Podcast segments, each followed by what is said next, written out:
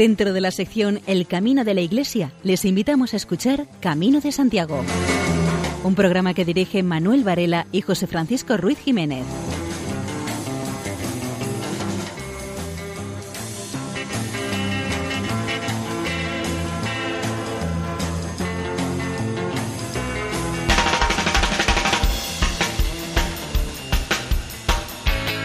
Queridos oyentes, les damos la bienvenida a una nueva peregrinación nocturna a través de las ondas de Radio María. Comenzamos un nuevo programa de Camino de Santiago. Como nuestro compañero Manuel Varela está empeñado con la sintonía oficial del programa en decirnos que caminemos y no corramos, pues yo digo lo contrario. Escuchamos a los salvajes en Corre, corre.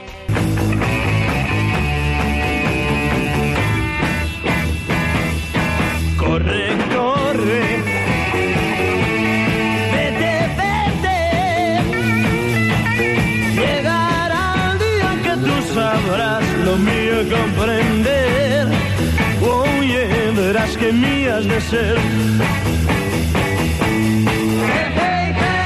Eres joven sin experiencia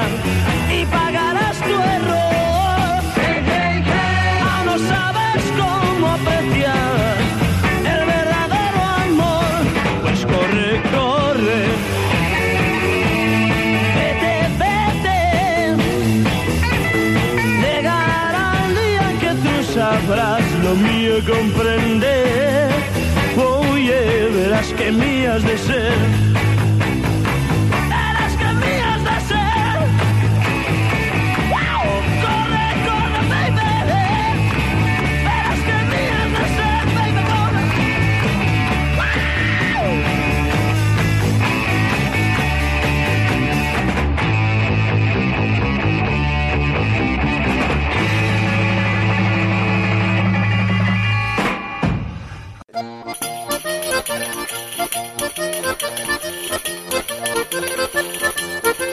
En el programa de hoy les ofreceremos, como tenemos por costumbre, abundantes noticias sobre el tema jacobeo.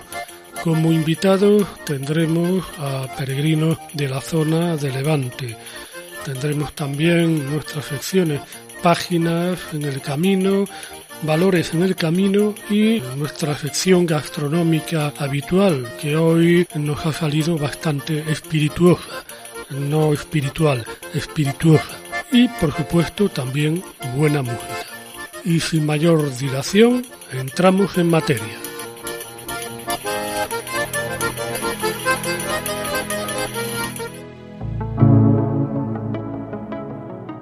En la noche de luna llena en que me visite la muerte, iré para Compostela, Ultrella.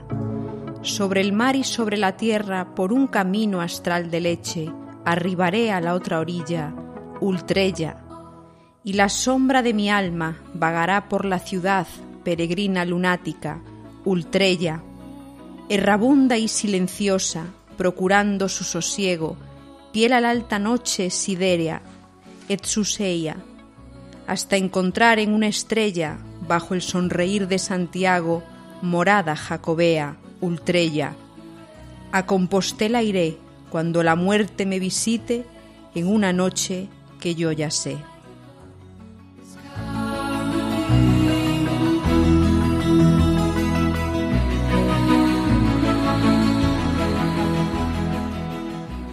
No busques a otra persona para que te haga feliz. Búscate a ti mismo y encuentra la alegría y la felicidad dentro de ti. No busques en otros para que te hagan feliz en el camino. Lo primero que tienes que hacer es buscarte a ti mismo. El caminante lo va a poner muy sencillo. Van a ser días en los que vas a tener tiempo de verte por dentro a ti mismo. Vas a sentir sensaciones que pocas veces has tenido. Te vas a alegrar viendo cosas que antes que te parecían insignificantes. Tendrás sensaciones mágicas al pasar por muchos sitios. Verás en la naturaleza la obra de Dios. Sabrás que tendrás que respetarla para que ésta te muestre esas cosas que necesitas. Ella te va a hablar de muchas formas, tienes que saber interpretarlas. Eso te va a ayudar mucho para comprender y aceptar el camino tal como es, no como queremos que sea. Poco a poco te vas integrando en el camino, te vas integrando dentro de él. Así, la fatiga, los malos momentos van dejando paso a la alegría por cada kilómetro que vas recorriendo. Va entrando la felicidad dentro de ti. Poco a poco te vas convirtiendo en un peregrino que comparte lo que tiene con los demás. Ya puedes compartir con otros peregrinos tu felicidad de estar recorriendo esos caminos milenarios que han llevado a tantas personas hasta la tumba del apóstol, que con sus pisadas han ido haciendo este camino. Pero no solo con sus pisadas, sino que todos han dejado algo de sí mismos en el camino, haciendo de este una cosa universal, tanto de la ciencia como del saber. Ha sido durante siglos una autopista cultural que ha llevado esta a todos los rincones de la vieja Europa. Así hemos pasado de ser un camino de reflexión de cada uno de nosotros a un camino universal, al que hoy todos debemos de cuidar, para que éste siga siendo un camino con el paso de los siglos como anteriormente ha sido.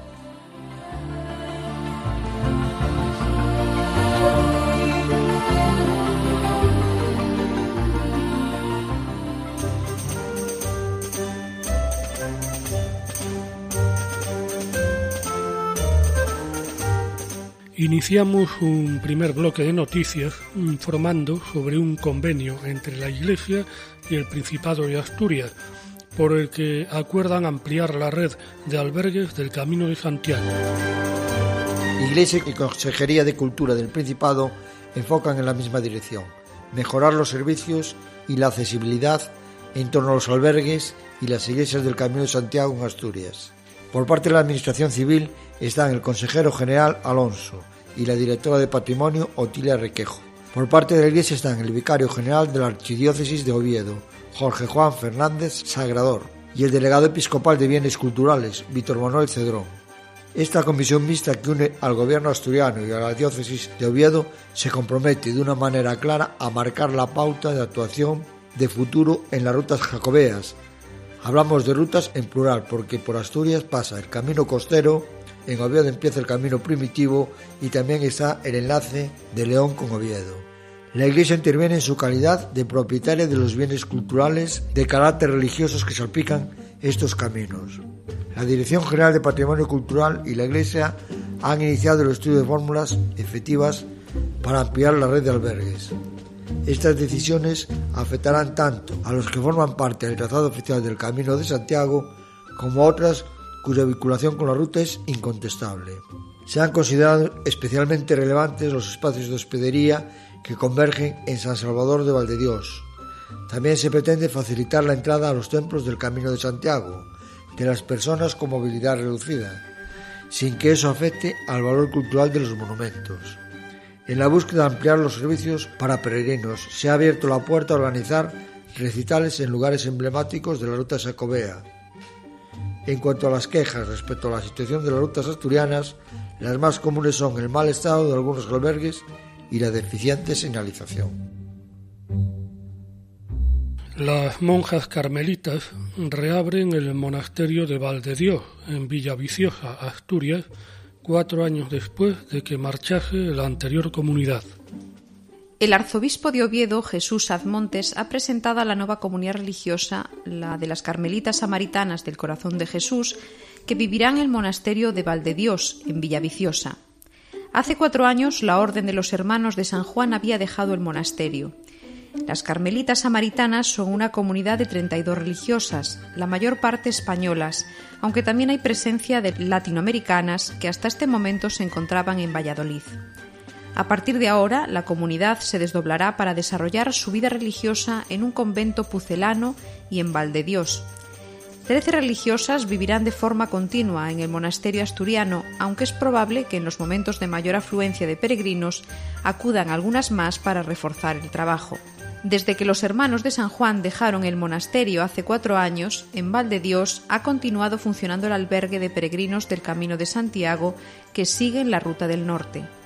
Por él han pasado peregrinos de numerosas nacionalidades, pero le faltaba alma, que ahora retoma con la presencia de las carmelitas. El albergue se verá enriquecido con la presencia de algunas religiosas que aportarán al camino un sentido religioso que para muchos, al menos en estos tramos, se presentaba como una auténtica necesidad. La superiora de la comunidad, la Madre Olga Santa María, ha señalado que no es un capricho estar en Dios, del que esperan hacer un hogar peculiar con unas características propias en una tierra que no es la suya, aunque esperan que pronto haya carmelitas samaritanas asturianas.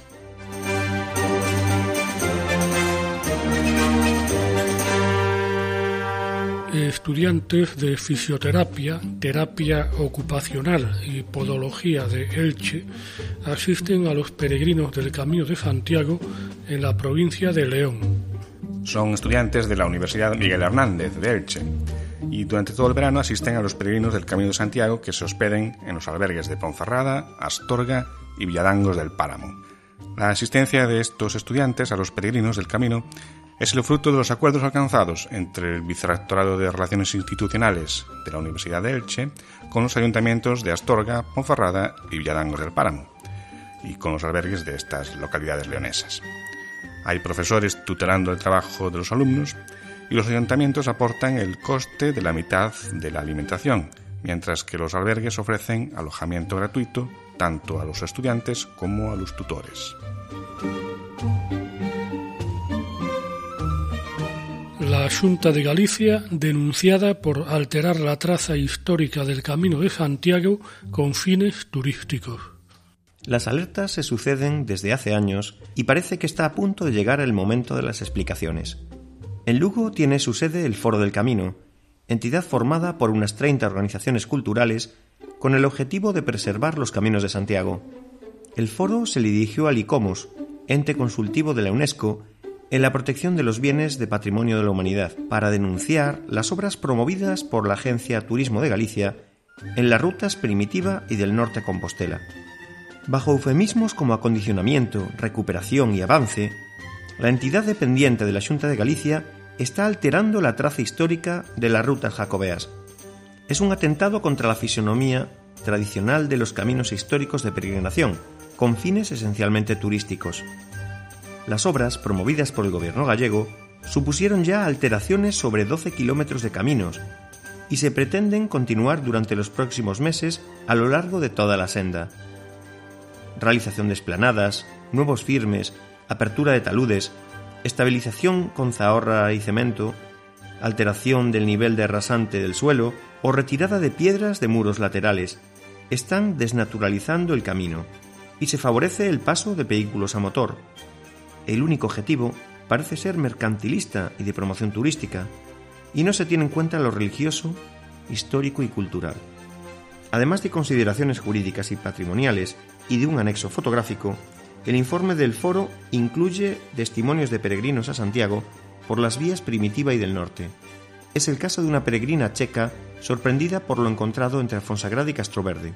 No me gustó nada, dice, buscaba andar por lugares tradicionales, no por una pista de tierra que más parece una carretera. Por su parte, un grupo de peregrinos madrileños y catalanes dicen no entender el sentido de estas obras, que pueden acabar incluso perjudicando los tobillos y los pies de los peregrinos. Y un peregrino francés concluye, yo quiero andar sobre la historia, no sobre un camino nuevo. El Foro del Camino advierte que las competencias sobre el camino se derivan de manera enmascarada desde los departamentos patrimoniales y culturales del gobierno gallego hacia la agencia de turismo. Se encomendó a Turismo elaborar el plan director y estratégico de los caminos de Santiago.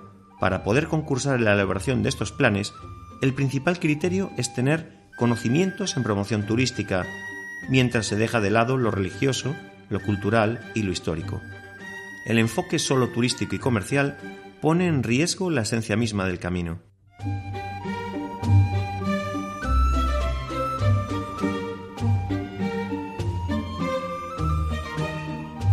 Con 69 años, un pontevedrés afincado en Sevilla llegó a Santiago caminando desde Roma fue la manera que tuvo Carlos Ávila de despedirse de una serie de peregrinaciones que durante los últimos años le han llevado a Compostela por once rutas. A su llegada a Compostela le esperaban el deán de la Catedral de Santiago, Segundo Pérez, el gerente del Sacobeo, Rafael Sánchez Barguiela, y el presidente del Comité Internacional de Expertos del Camino, Paolo Cauci. Pero Carlos lo único que vio fue a sus dos nietos, y a los dos de unos viajeros amigos suyos del instituto acercarse a él. Todos querían sorprenderle a su llegada a Compostela, aunque pocas cosas pueden arquear las cejas de alguien que lleva a sus espaldas una mochila con los 2.600 kilómetros que más o menos separan Roma de la capital gallega. El aparejador jubilado salió de la ciudad eterna el 21 de abril, un día después de asistir a una audiencia del Papa. Fueron 96 días seguidos y una media de 27 kilómetros diarios. Carlos dice que la fuerza la saca de la religión. Cuando él planteó a su mujer sus planes, ella solo le pidió que tuviese mucho cuidado. En la vida hay que tener alicientes e ilusiones, dice Carlos. Llevaba año y medio preparando la aventura, junto a él iría a Santiago, pero poco antes de salir su amigo tuvo que anular el plan, cosa de médicos. El pontevedrés no fue capaz de renunciar, lo comenzó solo, pero no siempre peregrinó sin compañía humana. Para ayudarlo a cruzar los Alpes se unió Caterina, una de las tres peregrinas italianas que conoció el año pasado haciendo otra de las rutas. Ya en Ponferrada estaba su esposa, con uno de sus cuatro hijos. El último de verdad en sumarse al plan fue su hijo sacerdote, que leyó el Evangelio en la misa del peregrino a la que asistía su padre. Los anglicanos construirán un centro nuevo en España para peregrinos. Será en Santiago de Compostela. Hasta ahora había centros anglicanos en Jerusalén y Roma. Este último acaba de celebrar el 50 aniversario pero no había ninguno en el tercer lugar más santo del cristianismo, Santiago de Compostela. Muchos anglicanos hacen cada año el Camino de Santiago y ahora los peregrinos protestantes, cuando acaben el camino, podrán asistir a la Eucaristía en un templo propio. La Iglesia Reformada Episcopal de España, que forma parte de la comunidad anglicana bajo la autoridad del arzobispo de Canterbury, se hace cargo del templo con la ayuda de la Iglesia de la Trinidad de Nueva York y de la comunión anglicana en todo el mundo. Seguidamente escuchamos a un grupo que no necesita presentación. Hablamos de los Bee Interpretan The British Opera de su disco Odessa.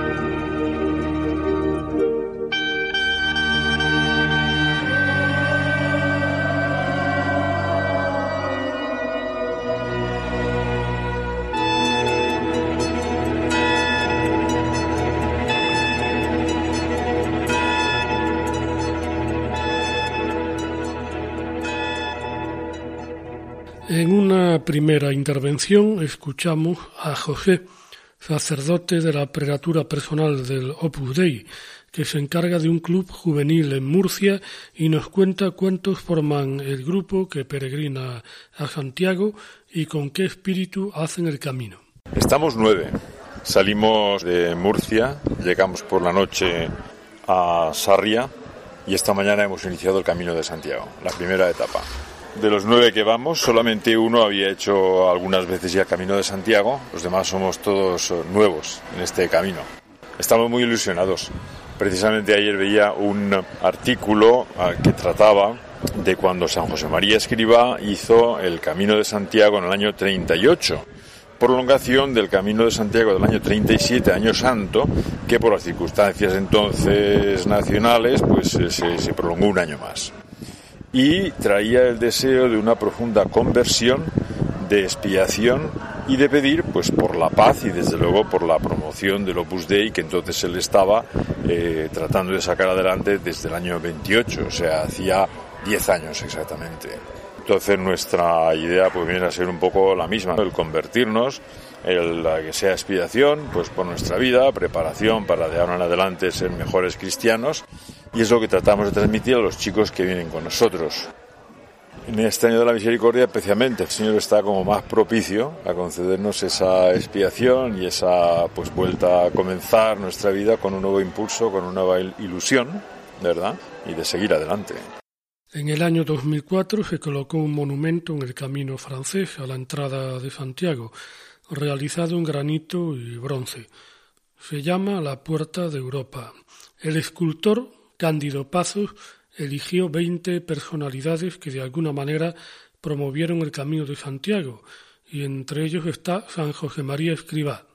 Entonces tengo la ilusión de llegar a ese momento dentro de cuatro días porque tenía noticia de que esto existía pero nunca había estado. Pasar por esa puerta, admirar a esos personajes que tanto bien han hecho a la iglesia, si mal no recuerdo también está el Papa Juan Pablo II, pues es una ilusión, pues porque se ve que como la gente que corresponde a la gracia de Dios y que trate de llevar una vida santa, pues su vida a la postre es muy fecunda, ¿no? Y hacen mucho bien, quizá mucho más bien que personas que disponiendo de un poder, digamos, civil o político o económico, sin embargo, su trascendencia en, en la vida de la sociedad, en la vida de las personas, es menor. Están escuchando Camino de Santiago en Radio María. A quienes escuchamos ahora es a Mariano, Vicente, José Miguel, Carlos y Jaime que hace unas semanas relataban su experiencia peregrina en el programa de esta emisora, El matrimonio, una vocación 2. Estaba subiendo la cuesta y estaba el marido con las dos mochilas mirándolo con una cara de cariño y estaba el matrimonio y la mujer esforzándose y te das cuenta que realmente cuando alguien cree en algo y alguien tiene una fe, lo mueve todo. O sea, la fe lo mueve todo, es una verdad como un templo. Yo voy a contar mi experiencia personal. Mi experiencia personal y al final espiritual es pensar en uno mismo, todo lo que uno puede mejorar. Luego pensar en la familia, espiritualmente, qué es lo que pues eso, lo que pueda aportar, cómo entender a los demás, cómo trasladar ese ejemplo, ¿no? De lo que estás haciendo, ese camino, esos ratos de oración a la familia. Y luego, por último, pues bueno, yo creo que todo el mundo lleva también a sus seres queridos, también a los difuntos, a los enfermos, por los que pide, ¿no? Hablando un poquito de ese tema familiar, yo la verdad es que personalmente este camino es el cuarto que hacía y es el que más he echado en falta a mi familia, ¿no? La única pega que le he visto al camino es los ratos en los que echaba en falta a, mi familia, a mis hijos. Y bueno, la verdad es que hablando con un amigo, pues se me ha ocurrido para el año que viene, pues a lo mejor hacer el camino con mi hija o con mis hijos más mayores. Yo creo que es una experiencia muy bonita el estar siete horas estando con los hijos, que da tiempo a todo, da tiempo a hablar, da tiempo a rezar, da tiempo a contar cosas que no contarías en tu vida ordinaria, con una visión de la naturaleza en la que los problemas se relativizan y en la que da pie a hablar de diferentes temas espirituales y personales que en otro momento no darían. Entonces yo lo recomiendo a todas las familias. Y luego aparte, eh, en el terreno personal, vuelves a la familia de otra manera, ¿no?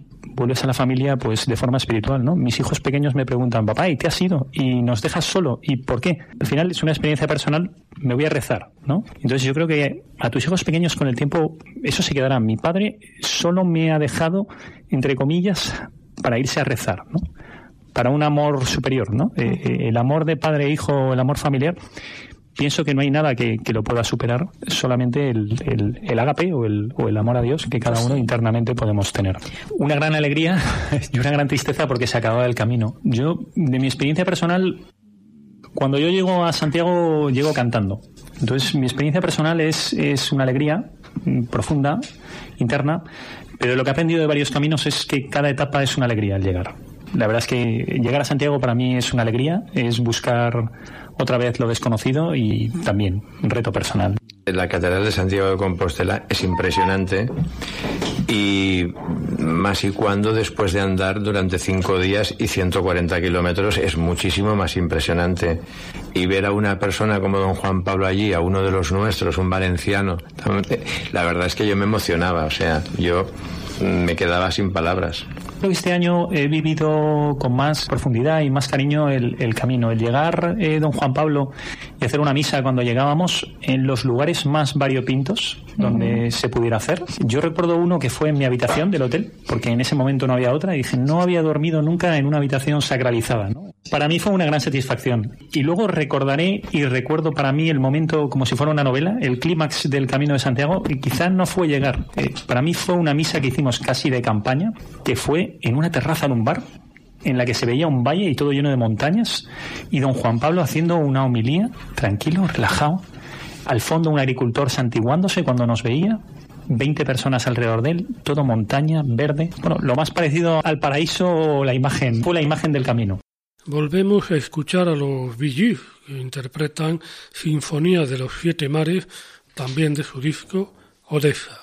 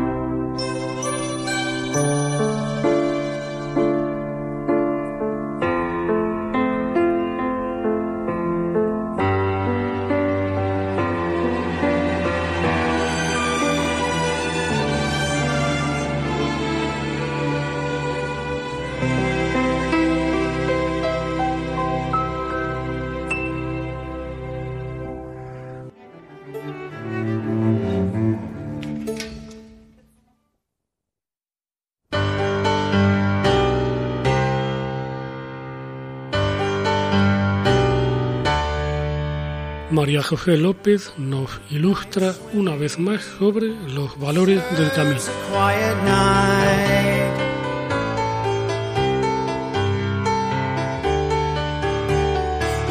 Iniciado el camino, una de las primeras cosas que experimenta el peregrino es una irreprimible sensación de libertad. No queda sometido a los horarios que cotidianamente lo esclavizan, ni ha de cumplir puntualmente un programa cerrado. Cada jornada encierra sus sorpresas.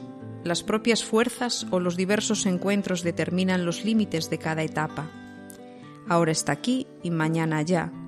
Nada lo ata a ningún sitio, cuando se encuentra cansado, se detiene sin más a la sombra de cualquier árbol, junto a la fuente que más frescura le proporcione. Cuando se siente fuerte, recorre kilómetros y kilómetros sin que ninguna montaña por alta o valle por profundo que sean lo detengan. Hoy camina junto a otro peregrino y lo abandona cuando no se acomoda a su paso. Cuando algún peregrino piensa en el camino, lo primero que se le viene a la cabeza es la libertad. Ser libre es ser uno mismo, tomar sus propias decisiones, decir sí cuando quiere decir sí, decir no cuando quiere decir no. Tomar las riendas de nuestra vida y dirigirla hacia donde queremos, demostrando a los demás de forma clara, contundente y educada lo que realmente queremos hacer y hacerlo sin preocuparnos de lo que piensen los demás. No se admiten los chantajes emocionales de ningún tipo. Está en juego nuestra personalidad. Una cosa es amar y compartir y otra es ser esclavo de las exigencias de otras personas por mucho que las queramos. En medio de un mundo cerrado a la esperanza por un mercantilismo hostil y por un optimismo puramente mundano, la peregrinación devuelve al hombre una grandeza que las grandes estructuras socioeconómicas parecen asfixiar. Ahora que el peregrino valora su libertad y su derecho a vivir su vida, se aprende también a valorar y a respetar la vida de los demás. Se intenta no juzgar a nadie, respetar sus decisiones, no hacer chantajes, alejarse si no nos piden ayuda, no dar consejo si no nos lo solicitan, y no esperar tampoco nada, porque cuando esperamos tenemos una expectativa, nos gustaría algo, mediatizamos a los demás. Es complicado a veces, pero hay que esforzarse desaparece la sensación de claustrofobia que a menudo nos acompaña en nuestra actividad cotidiana. El progreso hacia Santiago se convierte en una liberación interior y el peregrino descubre otras posibilidades de vivir con más desprendimiento de las metas y objetivos y más centrado en cómo hacer el camino.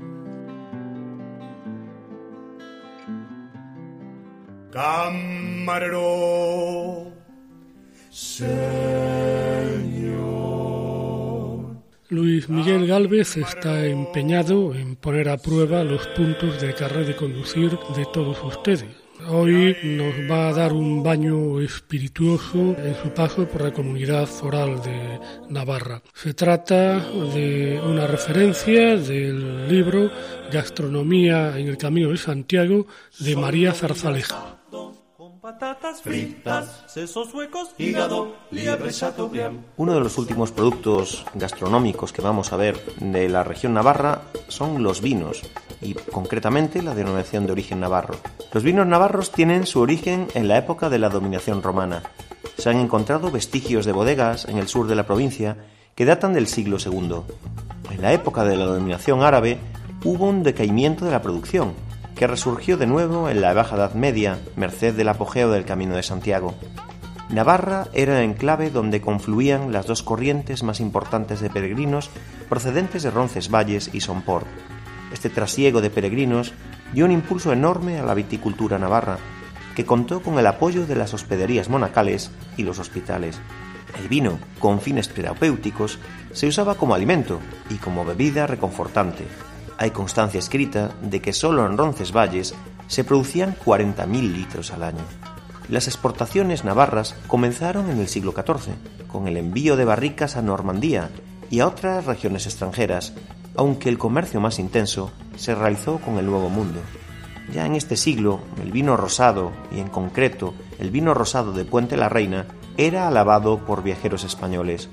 Las vides ocupaban una gran extensión de terreno en estas tierras.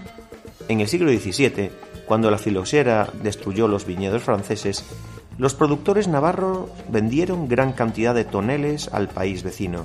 Navarra también padeció esta plaga a finales del siglo XIX, pero a mediados del siglo XX, la viticultura de la región volvió a experimentar un gran auge con la creación de muchas cooperativas.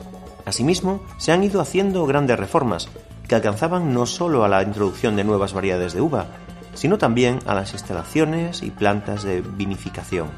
Como es lógico, todas estas innovaciones tienen por objetivo alcanzar una mayor calidad de sus caldos y poder estar en cabeza en el amplio mercado vinícola español y en el extranjero. En Navarra coexisten dos denominaciones de origen, la denominación de origen Navarra, la más extensa, y la denominación de origen Rioja, que también entra en esta región. Como el camino también pasa por La Rioja, hemos visto en anteriores programas la denominación de origen Rioja, cuando hemos hablado de la gastronomía de esta región, y en lo sucesivo profundizaremos un poco más en la denominación de origen Navarra.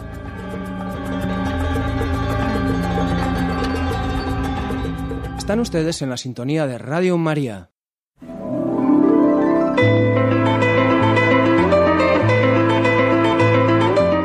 Iniciamos nuestro recorrido literario por el Camino de Santiago de la mano de María José López. Primitivo Marcos es el autor de un cómic titulado Aventura en el Camino de Santiago, que se publicó inicialmente en tres tomos, El Caballero, La Niña y La Familia. En 2008 la serie fue recuperada por el Patito Editorial en un único volumen recopilatorio que además recoge la cuarta entrega, La Doncella, que había quedado inédita en su momento. Los protagonistas de estas historietas son los cuatro miembros de una familia noble que viajan en peregrinación a Compostela en compañía de su séquito, aunque adquieren especial importancia los dos críos, Julián y Susana. La primera entrega, El Caballero, con la que arranca la serie, se sitúa en el siglo XIII en Ocebreiro. Julián se las ve en el bosque con algunos asaltantes y es salvado por un misterioso caballero que se dedica a cuidar de los peregrinos como un acto de expiación de sus culpas del pasado. En la niña se desarrolla una aventura en otra etapa del camino, Triagastela, donde Susana socorre a una mujer enferma y necesitada de alimentos tras hacer amistad con su hija Rosa. En la familia, los protagonistas llegan a Samos tras una carrera en la que las mujeres van por un lado y los hombres por otro para disputar quién llegará antes. Así la madre y la joven cabalgan por un lado y el padre y el niño por el otro, y en el camino ambas parejas sufren el ataque de un zorro y de una madre osa respectivamente, peligros de los que salen victoriosos, sin olvidar en ningún momento su apuesta, que por supuesto ganan las mujeres. Y finalmente, en La doncella, los chavales se encuentran en el bosque de camino a Sarria a Clara, una mujer que cada noche se convierte en loba y por eso vive alejada de la gente. Susana y Julián intentan ayudarla a liberarse de su hechizo. A través de bandas diseñadas y secuenciales se va describiendo visualmente la narración y contextualizando los diálogos que acompañan las imágenes. Son dibujos figurativos de línea negra en los que se juega con planos negros que contrastan con el fondo blanco, aumentando de esta manera el dramatismo de esta escena narrada. El escritor e ilustrador Primitivo Marcos ha colaborado con medios como el periódico El Progreso, revista como Lucus y el Galimatías, en la que continúa la serie titulada Los Fernández, que dio a conocer en la revista Golfiño. La obra recibió el Premio Urense de Banda Diseñada del año 2000.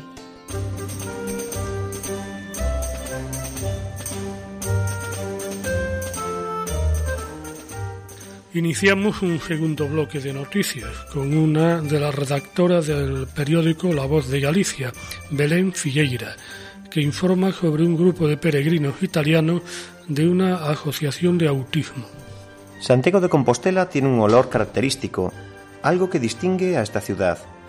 Se respira un ambiente alegre y divertido. Muchos peregrinos, fatigados, reposan boca abajo en la plaza del Obradoiro. Otros forman grupos en las esquinas aledañas a la catedral y algunos se resguardan del sol y descansan en la sombra que ofrecen los soportales del Pazo de Rajoy. Unos esperan frente a la catedral y se relajan, mientras otros abarrotan la entrada de la Puerta Santa en la Quintana, formando largas colas. La Plaza de las Platerías, aunque su entrada a la catedral no concede el jubileo de la misericordia, también registra largas colas y es un punto estratégico de congregación de peregrinos. Pierangelo Capai es la tercera vez que realiza la ruta jacobea. Este padre de familia comenzó en 2014 su andadura por el camino francés, junto a su hijo Federico, que padece autismo, y su hija pequeña. Al año siguiente eligió la ruta portuguesa, junto a sus hijos y 10 personas más. Esta vez ha realizado el camino inglés junto a 21 compañeros, como siempre, al lado de Federico, y este año también con otra persona que padece autismo. Pierangelo declara que recorren el Camino de Santiago para sensibilizar a la sociedad sobre el derecho a la movilidad de los autistas, para demostrar que incluso personas con autismo muy grave pueden realizarlo igual que lo haría cualquier otra persona. En estos casos solo hay que respetar sus tiempos y espacios, nunca tener prisa. Ferrol, Pontedeume, Betanzos, Sigüeiro y Santiago. Esta ruta, en la inglesa, es la mejor que han realizado hasta ahora. No había mucha afluencia de gente, y eso es lo positivo para ellos. Además, estaba llena de vegetación y naturaleza, por lo que disfrutaron, pero más sus familiares viéndolos felices con esta experiencia. Capay explica lleno de orgullo y entre lágrimas que su hijo había pedido una bebida con hielo a un camarero. Un milagro. Mi hijo Federico ha pedido un refresco en español, en una cafetería, comentaba feliz, mientras remarcaba lo positiva que es la experiencia para ellos. La naturaleza mejora mucho su estado de ánimo. Allí no tienen que observar reglas sociales y son más libres de hacer lo que quieren o necesitan en cada momento, pues su mayor problema es estar junto con otras personas y expresar sus sentimientos, en la naturaleza son libres, totalmente libres. Pierangelo Capay ha creado la asociación Diversamente, junto con otras familias de niños autistas, de las que forman parte 100 familias y tiene sede en Cerdeña. Primero fueron tres, luego 10 y al año siguiente 21 personas. Esta no será la última vez que realicen el camino. La voz va corriendo y con los años irá creciendo esta experiencia.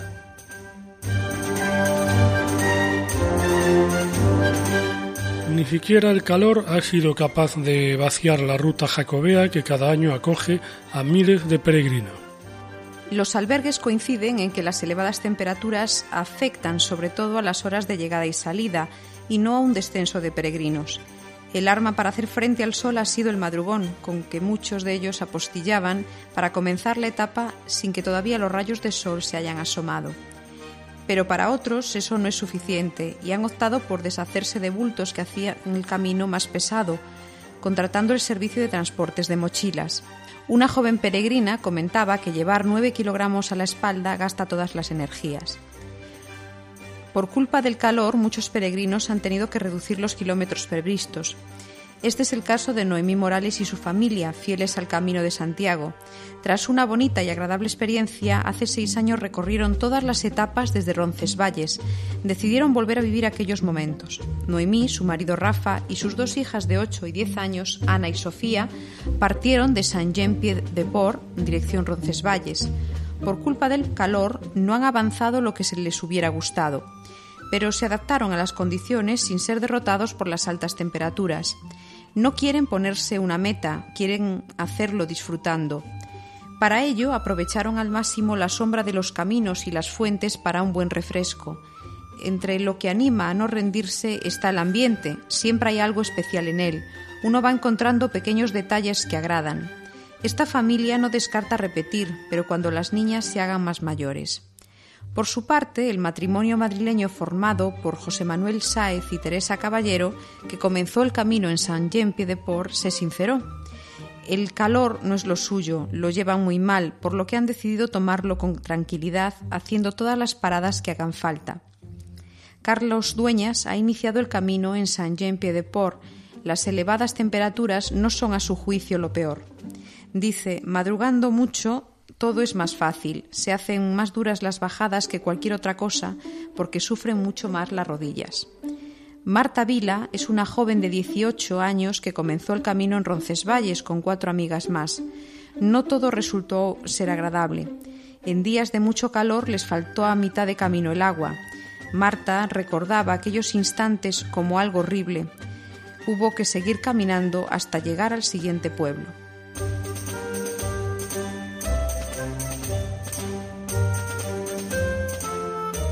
Madrid también forma parte del Camino de Santiago. El camino madrileño comienza en la parroquia de Santiago Apóstol y San Juan Bautista, que se encuentra en el número 24 de la calle de Santiago. Salida y meta, lugar en el que se entrega a los peregrinos la credencial de la vida. Hace unas semanas, José Francisco Serrano Oceja contaba en ABC cómo es esa parroquia. La parroquia, con 2.000 feligreses, tiene la cofradía del apóstol Santiago. Una de las claves de esta parroquia es la bendición inicial del Camino de Santiago y el testimonio final de los peregrinos. Ahí se entrega el diploma de la santiagueña martritense, un certificado de experiencia de vida. Los segundos domingos de mes, en la cripta de la parroquia, los que han hecho el camino de ida y vuelta ofrecen su testimonio público. Descubren que la iglesia es hogar de acogida. El templo actual se erigió en 1811. En el antiguo templo se celebraban los capítulos de los caballeros de la Orden de Santiago. Sobre la entrada, el relieve de Santiago Matamoros en la legendaria batalla de Clavijo. En el centro del altar mayor está el lienzo de Santiago Matamoros, obra de Francisco Rizzi. Asociaciones que representan a albergueros firmaron un manifiesto con los problemas que genera la competencia desleal de la oferta pirata. Bajo el lema Juntos por el Camino, las asociaciones de albergueros y hospitaleros, Red de Gallega de Albergues Privados, Algaver, Solpor y Red de Albergues del Camino se levantan en contra de la competencia ilegal en las rutas, especialmente en el itinerario francés. En el Hostal de los Reyes Católicos firmaron un manifiesto por la serie de problemas que se encuentran por el camino. Estas trabas tienen dos principales razones de ser. Por un lado, los propietarios de albergues se quejan de la competencia de los vecinos que cogen a tres o cuatro peregrinos en las calles y los llevan a sus domicilios para que duerman allí.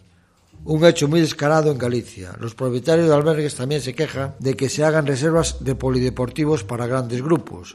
Los pabellones no cumplirían con los requisitos sanitarios y legales.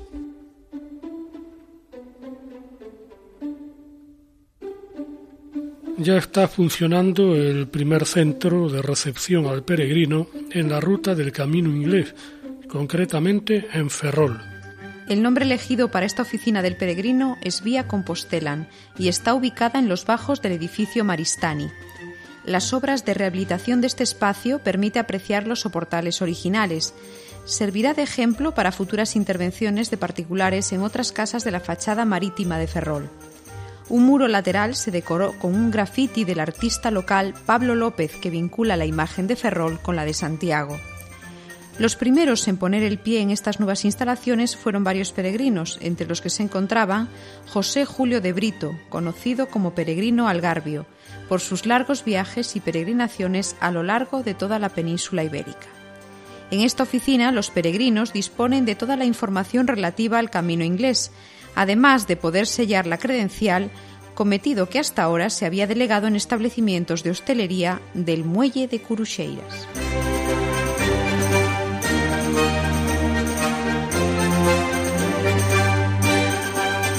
Pedro Antonio Peña lleva casi 30 años haciendo el Camino de Santiago y por lo tanto ha visto muchas rutas y muchos parajes.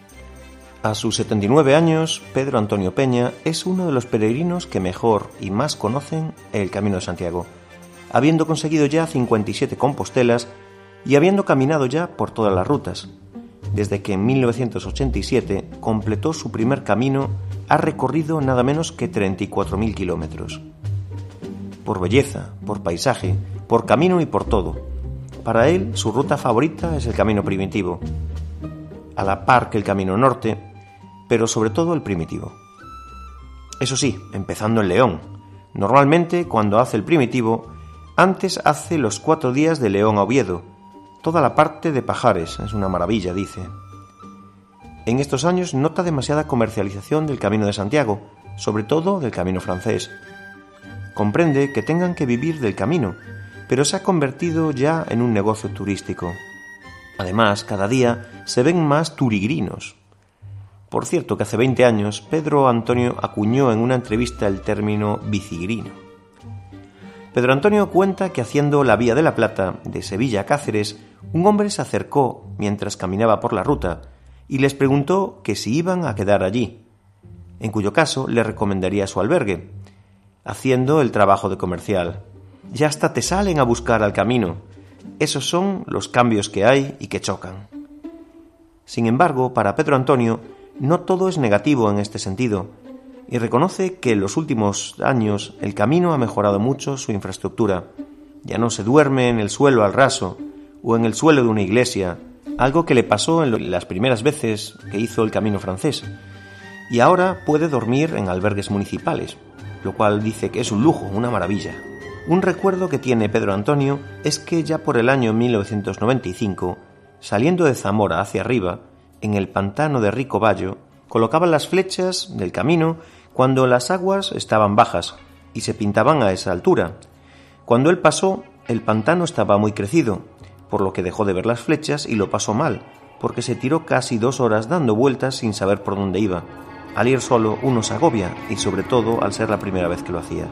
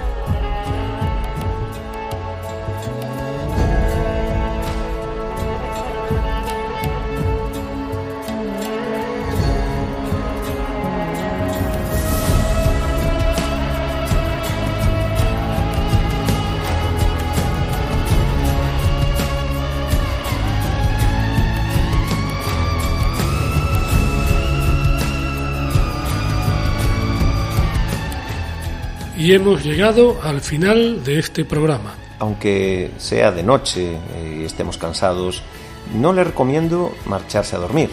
Le recomendaría que escucharan el siguiente programa, que está por venir. Otro deseo es que todos los que este verano han hecho o están haciendo el Camino de Santiago les resulte de gran provecho. Buenas noches y feliz andadura.